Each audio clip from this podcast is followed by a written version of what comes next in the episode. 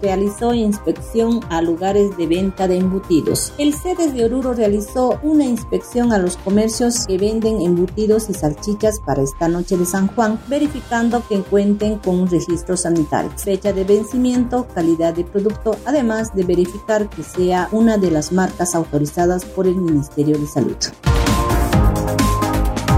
Policía Departamental de Oruro junto a la Gobernación activan el viaje seguro. En horas de la mañana, instituciones de nuestro departamento como la Policía Departamental y la Gobernación de Oruro activaron el plan Viaje Seguro que será desplegado desde el día de hoy para prevenir y sancionar casos de trata y tráfico de personas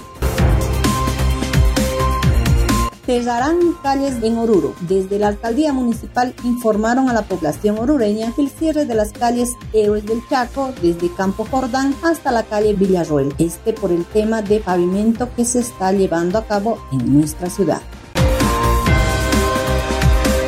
Gobernador Bedia no responderá a la provocación de los potosinos. El gobernador de Oruro, Johnny Bedia, considera que el tema de territorio es muy delicado y debe resolverse en las instancias que corresponden y que en todo caso Oruro se mantiene apegado a la normativa vigente, donde se tienen documentos que deben ser considerados en las instancias que corresponden. Respecto a la advertencia de dirigentes y autoridades potosinas para defender un territorio que ellos consideran suyo, el gobernador Beria dejó en claro que no se va a responder a ningún tipo de provocaciones.